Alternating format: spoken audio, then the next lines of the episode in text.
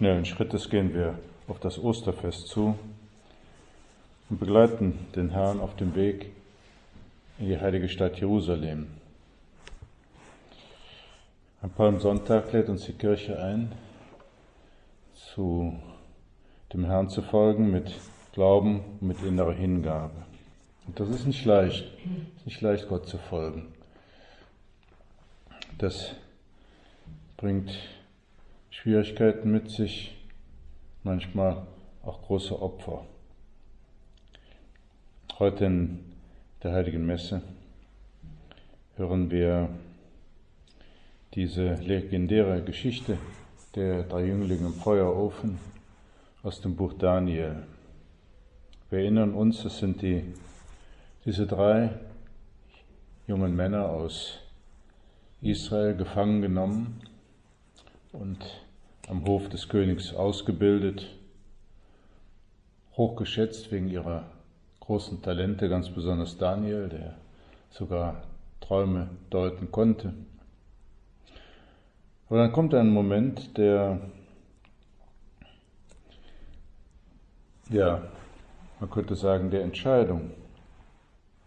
Denn König Nabukadnezar hat ein goldenes Standbild aufgerichtet und den Befehl erlassen, jeder sollte niederfallen und das goldene Standbild anbeten, wenn er den Klang der Haufer pfeifen und Zittern und Hafen und alle anderen Instrumente hört.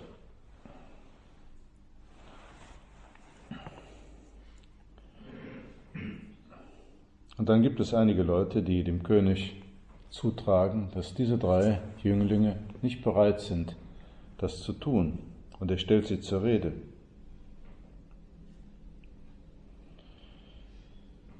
Ihr verehrt meine Götter nicht und betet das goldene Standbild nicht an, das ich errichtet habe. Nun, wenn ihr bereit seid, sofort niederzufallen und das Standbild anzubeten, das ich habe machen lassen, ist es gut. Betet ihr es nicht an, dann werdet ihr noch zur selben Stunde in den glühenden Feuerofen geworfen. Welcher Gott kann euch dann aus meiner Gewalt erretten? Und dann die drei, Schadrach, Meschach und Abednego erwiderten dem König Nebukadnezar, wir haben es nicht nötig, dir darauf zu antworten. Wenn überhaupt jemand, so kann nur unser Gott, den wir verehren, uns erretten. Auch aus der glühenden Feuerofen und aus deiner Hand, König, kann er uns retten. Tut er es aber nicht, so sollst du, König, wissen, auch dann verehren wir deine Götter nicht, und beten das goldene Standbild nicht an, das du errichtet hast.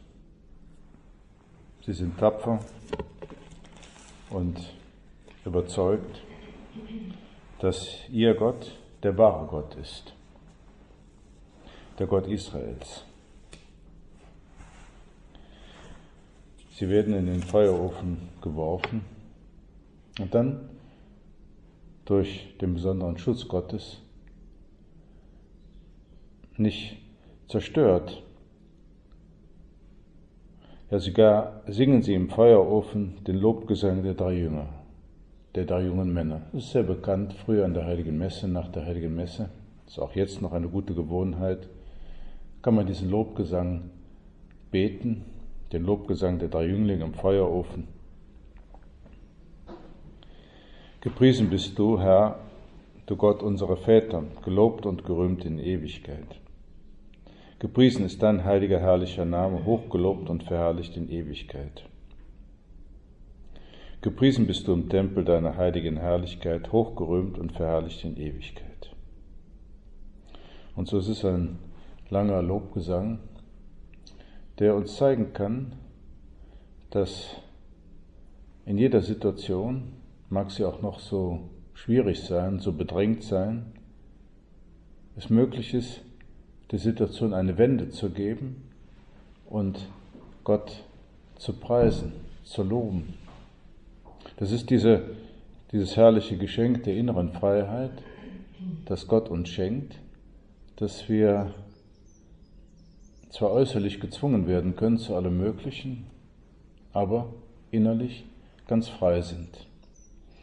Wie schlimm auch immer die Umstände sein mögen, in denen wir leben, sicherlich im Moment durch die Pandemie, sind wir und viele Menschen irgendwie eingeschränkt, vielleicht bedrängt, vielleicht auch ängstlich,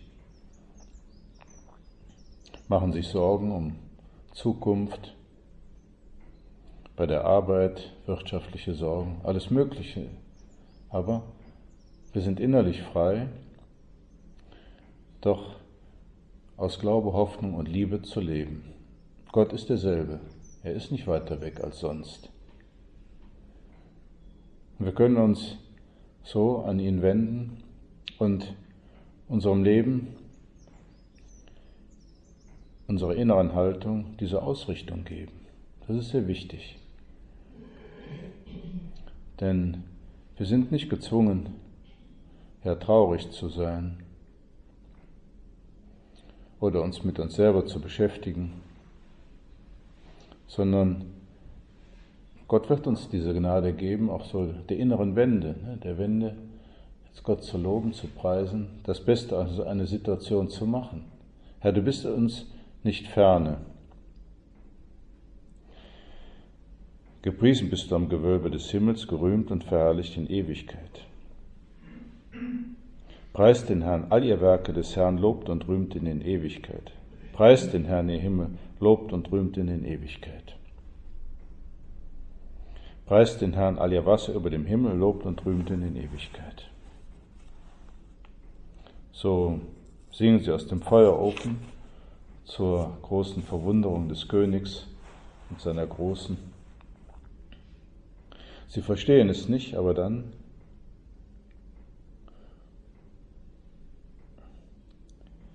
rief Nabukadnezar aus, gepriesen sei der Gott Schadas, Meschers und Abednegos, denn er hat seinen Engel gesandt und seine Diener gerettet.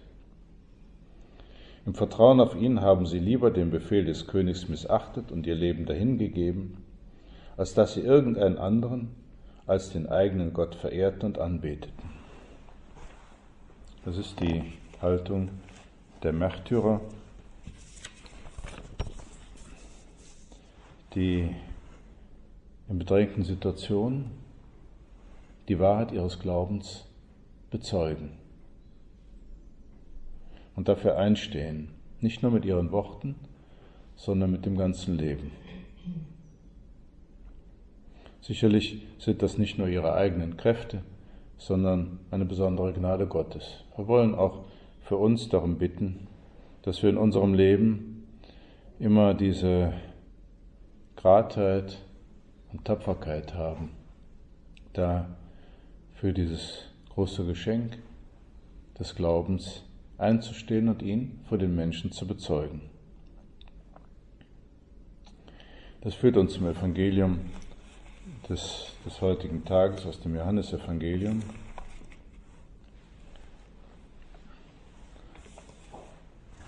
Jesus im Streitgespräch mit den Juden.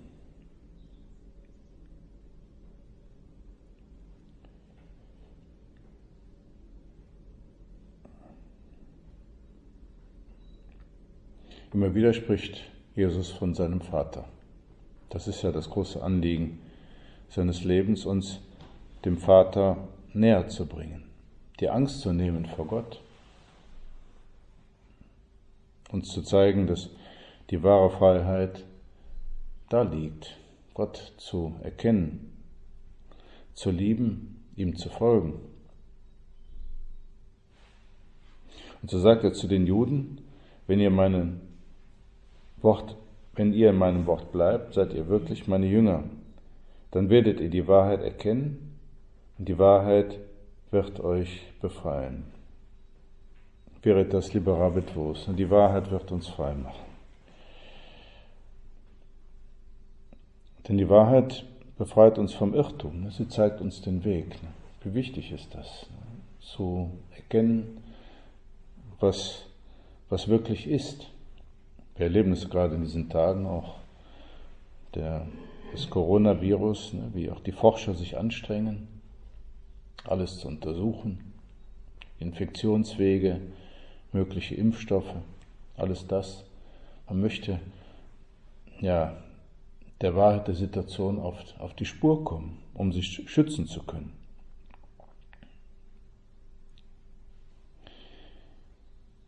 Jesus zeigt uns die tiefsten Wahrheiten. Diese Wahrheiten, die für unser Leben eine wirkliche Grundlage sind. So wie die drei Jünglinge eben erkannt haben, dass es nur einen wahren Gott gibt, nur dass es sich nur lohnt, darauf seine Hoffnung zu setzen, so noch viel mehr zeigt uns Jesus den rechten Weg. Die Wahrheit wird euch frei machen. Der heilige Josef Maria fragt, welche Wahrheit ist das, die einem ganzen Leben den Weg der Freiheit eröffnet und vollendet? Mit der Freude und Gewissheit, die aus der Verbindung zwischen Gott und seinen Geschöpfen hervorgehen, will ich sie euch nennen. Zu wissen, dass wir aus Gott stammen, dass wir von der allerheiligsten Dreifaltigkeit geliebt werden, dass wir Kinder des erhabensten Vaters sind. Ich bitte unseren Herrn darum, dass wir dessen ganz und gar inne werden, es Tag für Tag auskosten, dann werden wir als freie Menschen handeln. Das sind so man sagen, Grundüberzeugungen, die, die uns geschenkt sind. Wir stammen aus Gott. Wir sind nicht das Produkt eines Zufalls, sondern der, ja, der unserer Eltern, der Liebe unserer Eltern, in besonderer Weise aber auch die Liebe Gottes. Wir stammen aus Gott. Deshalb sind wir gewollt und geliebt. Es ist gut, dass du da bist. Das sagt uns Gott. Wir dürfen dankbar sein, auch für uns selbst.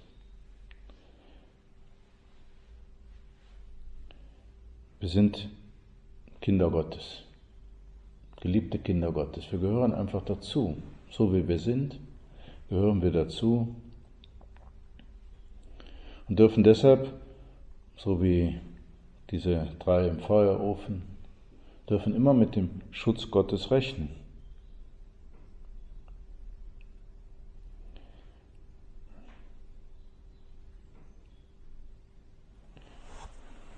Wir erinnern uns an die Worte aus dem Johannesevangelium, aus dem Prolog.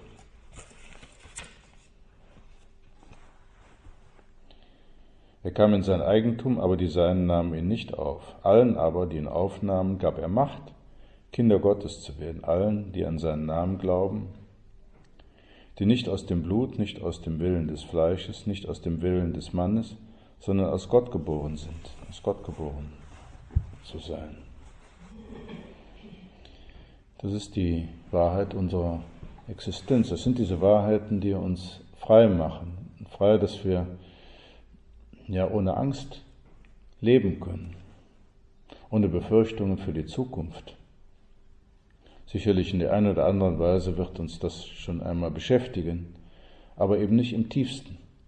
Dieses tiefe Vertrauen auf Gott, geliebt zu sein, geschützt zu sein. Und das, diese Wahrheiten, könnte sagen, auszukosten, auszukosten, dabei zu verharren, immer wieder darauf zurückzukommen, sind diese Grundüberzeugungen, die so wichtig sind. In einem anderen Wort fasst es der heilige Josef Maria zusammen, diesen Glauben an den dreifaltigen Gott. Er sagte, Gott ist mein Vater. Wenn du das betrachtest, wird dir in keinem Augenblick der innere Trost fehlen. Jesus ist mein treuer Freund.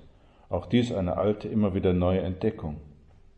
Er liebt mich aus den Abgründen seines göttlichen Herzens. Der Heilige Geist ist mein Tröster. Er geleitet mich auf all meinen Wegen. Erwäge es tief. Du gehörst Gott und Gott gehört dir. Wie ist das zu verstehen? Gott gehört dir. Natürlich gehört er uns nicht in diesem Sinne des des Besitzes und doch Herr, hast du uns, bist du uns so nahe gekommen, möchtest bei uns sein, wartest auf uns. Und gerade in der Heiligen Kommunion, da bist du uns ja so nah, dass wir sagen können, du, du lieferst uns aus. Wir sind wenige Tage entfernt vom Gründonnerstag und dort begehen wir, feiern wir ne, die, die Einsetzung der heiligsten Eucharistie. Und das, das ist mein Leib, der für euch, für euch hingegeben ist. Viele Menschen können jetzt die heilige Kommunion nicht empfangen. Und für uns ist es eben ein Schatz, wenn wir es doch können, aber mindestens wir mit der inneren Haltung, komm zu mir, Herr, bleibe bei mir, ich brauche dich. Das sind diese kleinen Gebete, die, die so wichtig sind. Man könnte sagen, die so wahr sind. Und immer wieder werden wir merken, wenn wir auf diese Wahrheiten, diese Grundüberzeugungen zurückkommen, der Nähe Gottes, wie dass es ja, uns leicht ums Herz wird. Wir, wir fühlen uns frei, wir, wir, werden frei von dem, was andere von uns denken oder von den äußeren Umständen, in denen wir im Moment sind, die uns vielleicht einschränken irgendwie. Dass diese Freiheit, ja, sich, sich geliebt zu, zu wissen. Die Wahrheit wird euch frei machen. Aber gehen wir noch einen Schritt weiter. Denn die Wahrheit, von der hier die Rede ist, sind nicht einfach nur, man könnte sagen, Erkenntnisse, sondern die Wahrheit ist letzten Endes eine Person. Jesus Christus. Herr, du sagst uns, ich bin der Weg, die Wahrheit und das Leben. Die Wahrheit, von der hier die Rede ist, ist letzten Endes Jesus Christus. Ne? Er ist die Wahrheit. Du bist die Wahrheit in Person. Er befreit uns. Das ist diese große Erlösungstat, auf die wir schon blicken. Ostern, das Leiden, Tod und Auferstehung unseres Herrn Jesus Christus. Er ist es, der uns befreit. Andungsvoll hat uns das jetzt vor wenigen Tagen der Heilige Vater vor Augen geführt. Diesem großen Segen auf dem Petersplatz, auf dem leeren Petersplatz. Der Heilige Vater geht dort zum Altar hin, alleine, es regnet etwas, er ist ohne Begleitung, ohne Schirm und Schutz. Und dann spricht er ausgehend von dem Evangelium des Sturms auf dem See.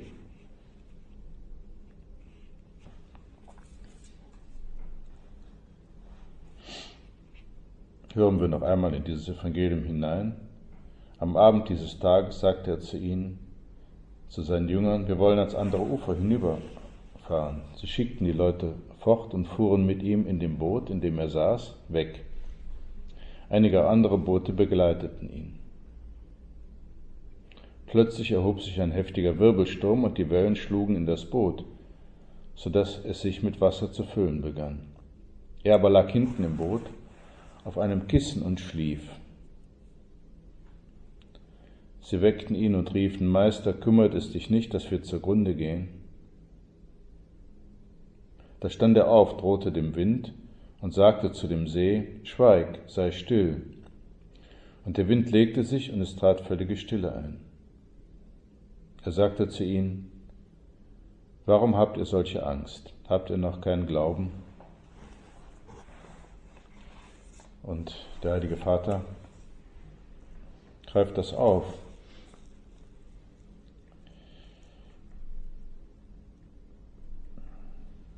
Warum habt ihr solche Angst? Habt ihr noch keinen Glauben? Herr, du appellierst an uns, du appellierst an den Glauben nicht nur an den Glauben, dass es dich gibt, sondern an den Glauben, der uns vertrauensvoll zu dir kommen lässt. In dieser Fastenzeit erklingt dein eindringlicher Aufruf, kehrt um, kehrt um zu mir von ganzem Herzen mit Fasten, Weinen und Klagen. Du rufst uns auf, diese Zeit der Prüfung als eine Zeit der Entscheidung zu nutzen. Es ist nicht die Zeit deines Urteils, sondern unseres Urteils. Die Zeit zu entscheiden, was wirklich zählt und was vergänglich ist. Die Zeit, das Notwendige von dem zu unterscheiden, was nicht notwendig ist. Es ist die Zeit, den Kurs des Lebens wieder neu auf dich, Herr, und auf die Menschen auszurichten. Eine, ein eindringliches Wort des Heiligen Vaters, das uns hilft, auch für unser Gebet, auch jetzt für diese Zeit der Betrachtung, unseren Kurs wieder neu auf dich auszurichten. Vielleicht brauchen wir das doch. Es ist diese besondere Fastenzeit, die so unerwartet läuft und die doch, wenn wir ein bisschen tiefer schauen, wo wir doch erkennen können, dass es auch gerade jetzt eine Zeit ganz besonderer Gnade ist. Jetzt dieser Tage erreichte mich ein, einige Zeilen eines, eines Freundes, der, ja, man könnte sagen, der durch die Gnade Gottes so eine ganz besondere Sicht gewonnen hat, jetzt dieser Zeit. Er schreibt, Es geht darum, die Pandemie, die Gott nur zulässt, nicht verursacht, als sehr erstaunliche, zuvorkommend ermöglichende und unausdenkbar liebevolle Einladung Christi zur persönlichen Einsicht und Umkehr an uns alle zu begreifen, als eine lösende Betäubung, um uns sehend zu machen, für Augenblicke jedenfalls, die ausreichen können, mein Leben zu verändern.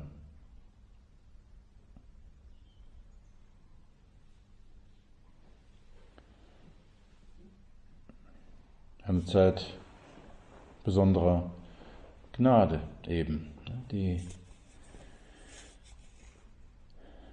uns tiefere Einsichten schenkt, eine neue Liebe, eine Umkehr, wo wir zu uns sagen, vielleicht so geht es nicht weiter mit mir.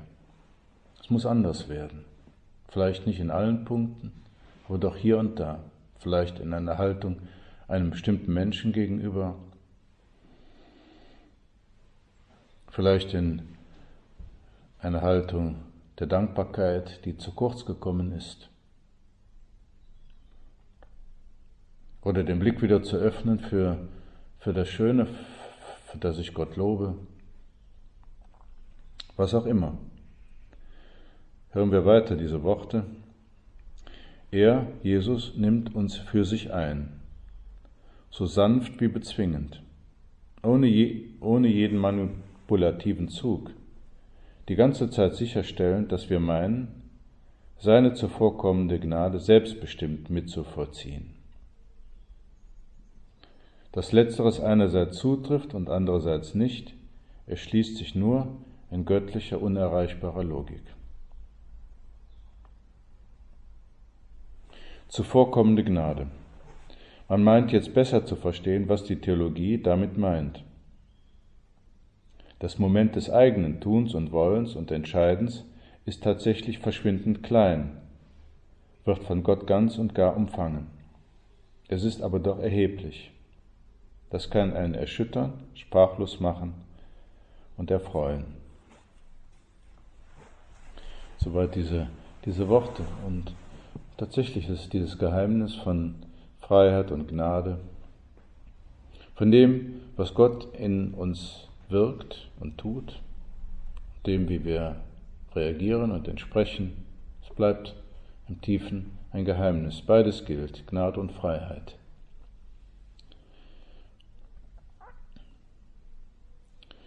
Das ist, gerade das ist der richtige Weg der Freiheit. Sie führt dann zur Wahrheit, sie stützt sich darauf, sie führt zu, zu Jesus Christus, wenn wir diesen inneren Impulsen diesen Anregungen, die wir bekommen, innerlich, wenn wir auf sie antworten mit einem freien Ja, so wie, wie bei Maria. Wir haben es vor wenigen Tagen gefeiert, das Fest der Verkündigung des Herrn.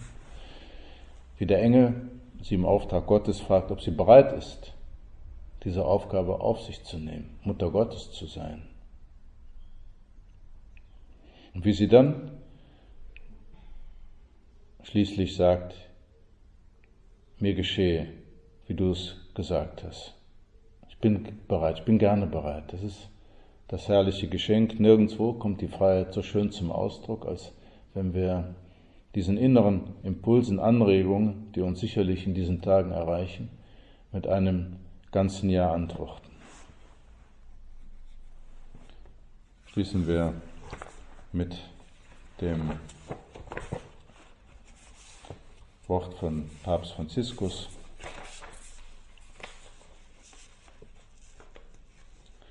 Warum habt ihr solche Angst? Habt ihr noch keinen Glauben?